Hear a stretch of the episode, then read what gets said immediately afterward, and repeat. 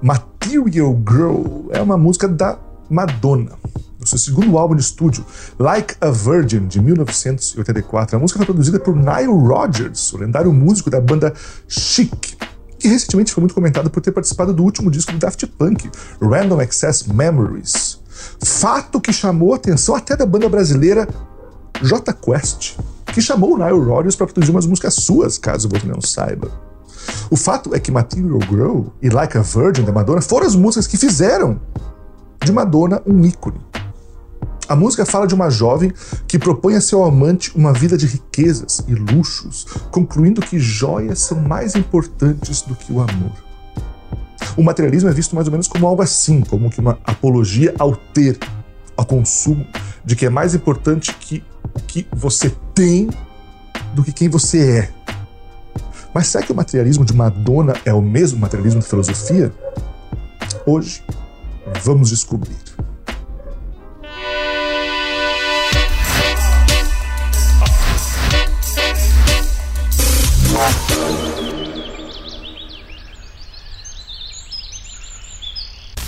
Na história do pensamento ocidental, você vai encontrar basicamente duas formas de se perceber o mundo.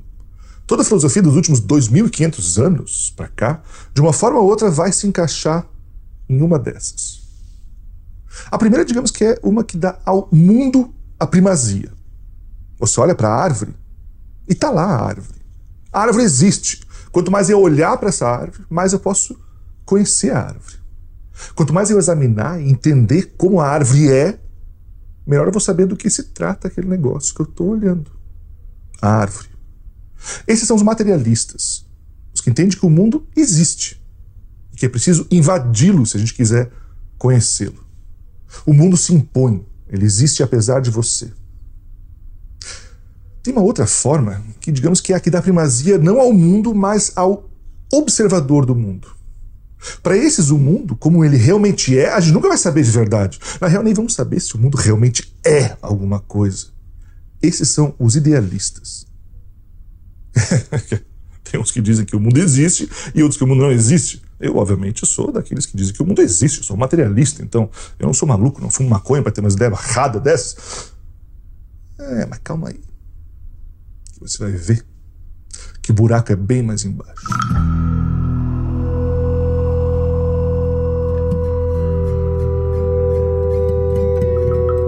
Quando você se vê diante do mundo, diante da árvore, surge a pergunta: o que, que do mundo realmente posso conhecer? O que, que da árvore eu posso conhecer? Ora, eu posso conhecer aquilo que meus sentidos me deixam conhecer, aquilo que eu consigo aprender do mundo.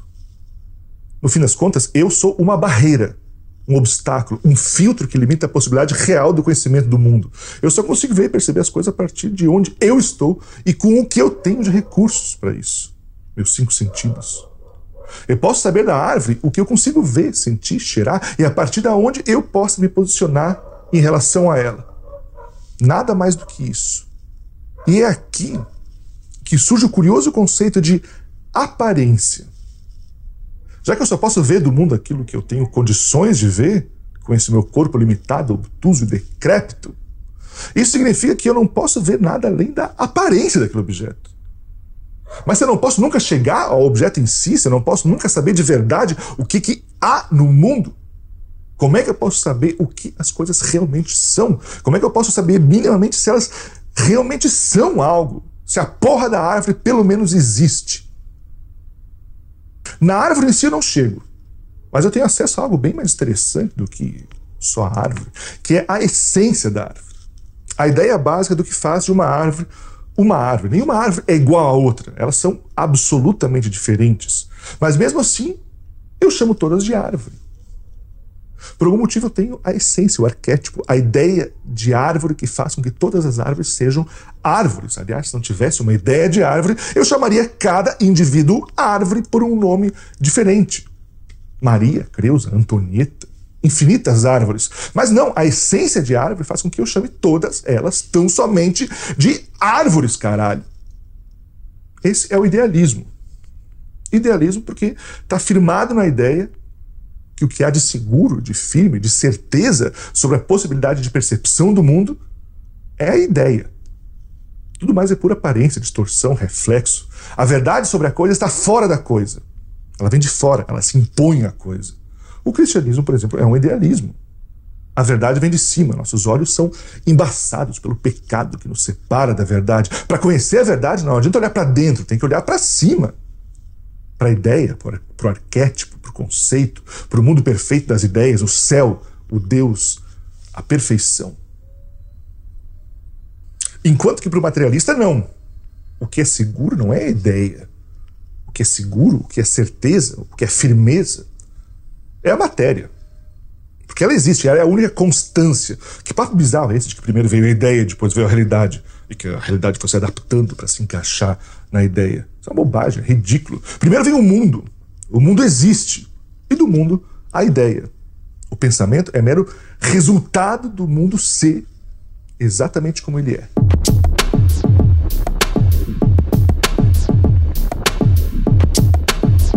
Um cara que há muito tempo atrás já falava sobre algo parecido com o materialismo foi o grego Demócrito, há 2500 anos atrás. Demócrito não era exatamente um materialista, na época ele era chamado de atomista.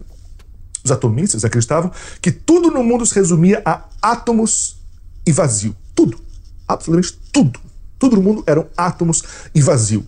O vazio, obviamente, serve para que os átomos possam se movimentar, e se movimentando, eles se encontram. E encontrando-se, eles se transformam. Se não houvesse vazio, nem movimento, eu e você, que somos feitos de átomos, não morreríamos, não envelheceríamos, não acabaríamos. Tudo é átomos em movimento. Uma árvore, uma manga, um iPhone, eu, você. Quando você anda, são átomos de movimento. Quando você corre, são átomos de movimento. Quando você vai ao banheiro, são átomos em movimento. Quando você faz sexo, são átomos em movimento. Quando você fala, são átomos em movimento. Quando os senadores mentem descaradamente na CPI da Covid, são átomos em movimento. Mas e quando você pensa? Quando você pensa, também são apenas átomos em movimento. Portanto, é óbvio. Primeiro vem a matéria, os átomos se movimentando, se encontrando, e só depois, por causa disso, vem o pensamento, a ideia. O pensamento não é uma atividade separada do corpo, pelo contrário, ele é parte do corpo, tão impregnada ao corpo como qualquer outra. Seu intestino, átomos de movimento que fazem com que você evacue. Os seus rins são átomos de movimento que fazem com que você urine. O seu cérebro, átomos de movimento que fazem com que você pense. E todos eles interligados, como um grande sistema que forma o nosso ser. Portanto, se você tem uma dor de barriga, isso altera o seu pensamento. Se você bate com o dedo mindinho na quina da mesa, isso altera o seu pensamento. Todas as suas sensações, tudo que o seu corpo sensível recebe do mundo, altera suas percepções do próprio mundo como ele é. Se você quer entender por que você pensa como você pensa, não adianta olhar para o pensamento em si. Ele é só um resultado. Você tem que olhar é como é o mundo que te atinge. Se você, aí, em sua plena arrogância, em empáfia e insolência, acha que pode se orgulhar das suas próprias boas ideias, de sua genialidade, do seu talento para negócios, investimentos na bolsa, em criptomoedas, sabe que o que passa pela sua cabeça é única e exclusivamente o que poderia passar na sua cabeça, dado a determinadas condições materiais causas e afetos gerados pelo mundo com o qual você se relaciona sem ter a mínima possibilidade de mudança. Você é simplesmente o que poderia ser, um resultado Nada mais. Baixe sua bolinha e pare de se achar tão especial.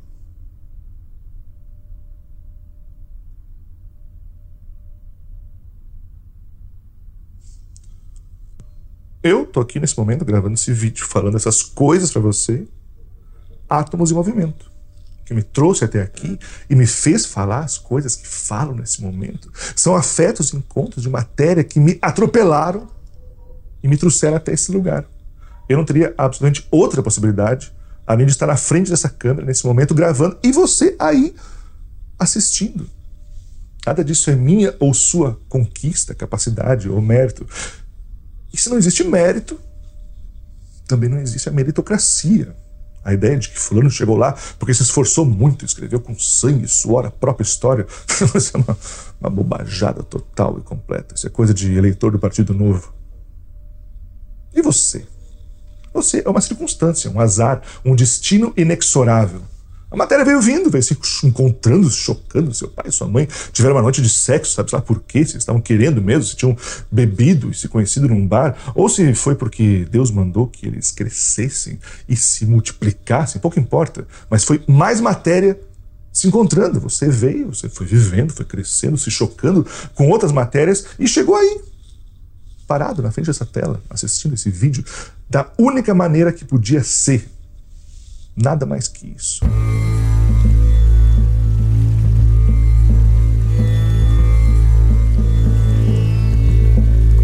Mas para entender melhor essa coisa toda, talvez seja interessante comparar Demócrito com seu maior opositor, seu contraste, seu contraponto. Talvez você já tenha ouvido muito falar de Platão na vida, mas nunca tinha ouvido falar de Demócrito. Não é curioso? Por que será isso? Por que a história foi tão mais gentil com Platão, mas deixou Demócrito no cantinho escuro da história? Aliás, bom, é bom você saber que a tese de doutorado de Marx foi sobre Demócrito e Epicuro, para você ter noção do tipo de gentalha que estamos tratando aqui.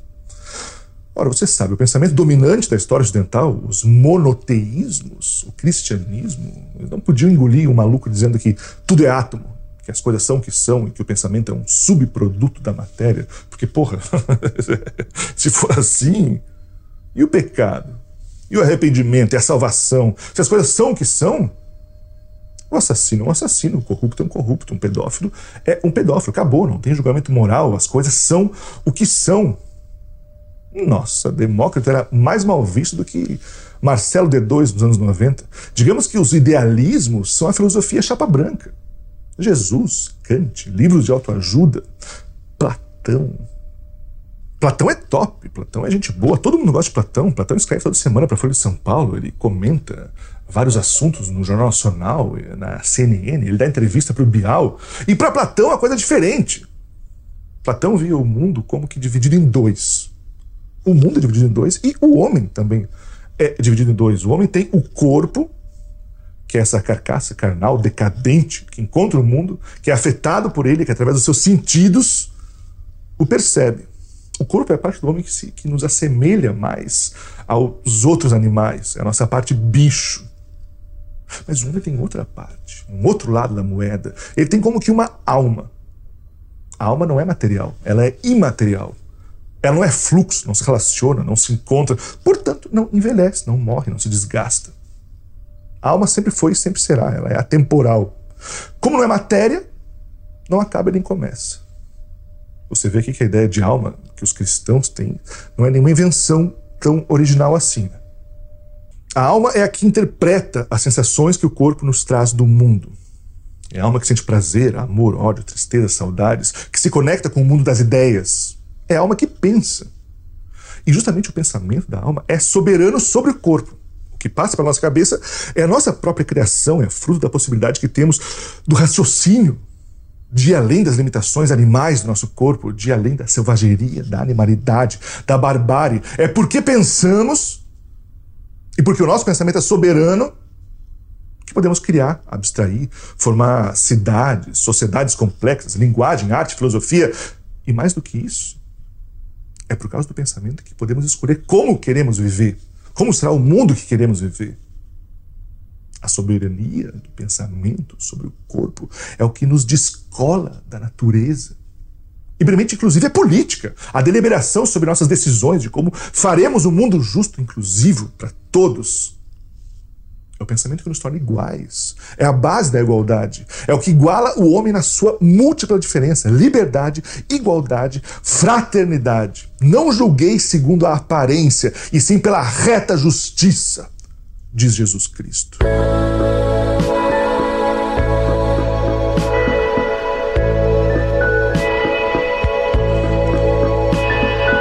São duas maneiras de encarar o problema. Ou o pensamento é matéria e a gente não pode controlar, ou o pensamento não é matéria e a gente pode controlar. E agora? Agora, diferente lá do começo, você para e pensa: não sei, esse papo materialista aí parece meio delirante. Tem tanta coisa que eu penso, que eu sei, que eu decido por conta própria, que eu olho e vejo, eu sinto que posso tomar decisão de que caminho tomar, de que jeito viver, que eu não sou só um resultado aleatório de um jogo, de um jogo de dados do destino. Eu meio que me sinto livre. As coisas que passam pela sua cabeça são o que você poderia chamar de consciência. Para você, a consciência é tudo. É tudo que você vê que está aí nesse momento, tudo que você está vendo e observando. Ela é tudo que você tem. E, obviamente, você não tem acesso ao que está fora da sua consciência. Isso é óbvio. Mas o fato, o fato de você não ter acesso a essas coisas não quer dizer que elas não existam. E é justamente por isso que você não pode ver as causas que realmente te fazem agir como você age ou pensar como você pensa. Por isso que você tem a impressão de que a sua consciência é autônoma, sem causas, que você tem controle sobre ela. E mais do que tudo, que ela é soberana sobre o seu corpo e sobre a sua existência. Freud é um cara que vai nos dizer que a consciência é apenas uma pequena parte do oceano que é a nossa psique. Não só uma pequena parte, mas uma parte insignificante, um subproduto. Por isso que a sua consciência não pode se explicar por si só. Ela precisa ser entendida a partir de um universo muito maior do qual você não tem acesso. A inconsciência, ela sim é o motor da nossa mente, enquanto a consciência é só a pontinhazinha do iceberg. Marx vai dizer que a sociedade só pode ser explicada não pela impressão que temos do que ela é, mas única e exclusivamente pelas condições materiais que formam a sociedade. Mais especificamente as condições econômicas que formam determinada sociedade. Ou seja, antes da ideia de sociedade, antes da gente pensar o que pensa sobre nós mesmos, existem as condições materiais que nos fazem ser como somos. Primeiro, o homem vive, se alimenta, se abriga, se reproduz. Primeiro, ele é e depois ele pensa. De certa forma, o pensamento materialista, ou essa percepção de se observar o mundo como ele é, em suas condições materiais, que vai unir diversos pensadores ao longo da história, como o próprio Demócrito, Epicuro, Hobbes, Maquiavel, Spinoza, Hegel, Marx, Engels, Nietzsche, Freud, eu e você. Até porque, como diria Madonna, nós vivemos no mundo materialista e eu sou uma garota materialista. Você sabe que nós vivemos no mundo materialista e que eu sou uma garota materialista. Por isso, quero falar desse vídeo. Venho aqui pedindo que você use as suas condições materiais para deixar um like, inscrever-se no canal, porque você pode fazer isso, isso é uma escolha sua. Você tem o poder do raciocínio, da, do pensamento, da razão para tomar decisão. Você não é obrigado a nada. Você pode deixar livremente seu like, apesar que eu não sei se isso não é simplesmente as condições materiais que te levaram até aqui e você não tem nenhuma outra opção na sua vida além de deixar um like, inscrever-se no canal, deixar um comentário aí embaixo, ativar as notificações do canal e quem sabe tornar-se um apoiador financeiro do Revolução Comunista para ajudar a manter esse canal acontecendo. Nossa campanha de financiamento coletivo está aí embaixo, o link está aí embaixo na descrição desse vídeo. Fique à vontade para colaborar com a gente. Muito obrigado pela sua audiência e nos vemos no próximo vídeo.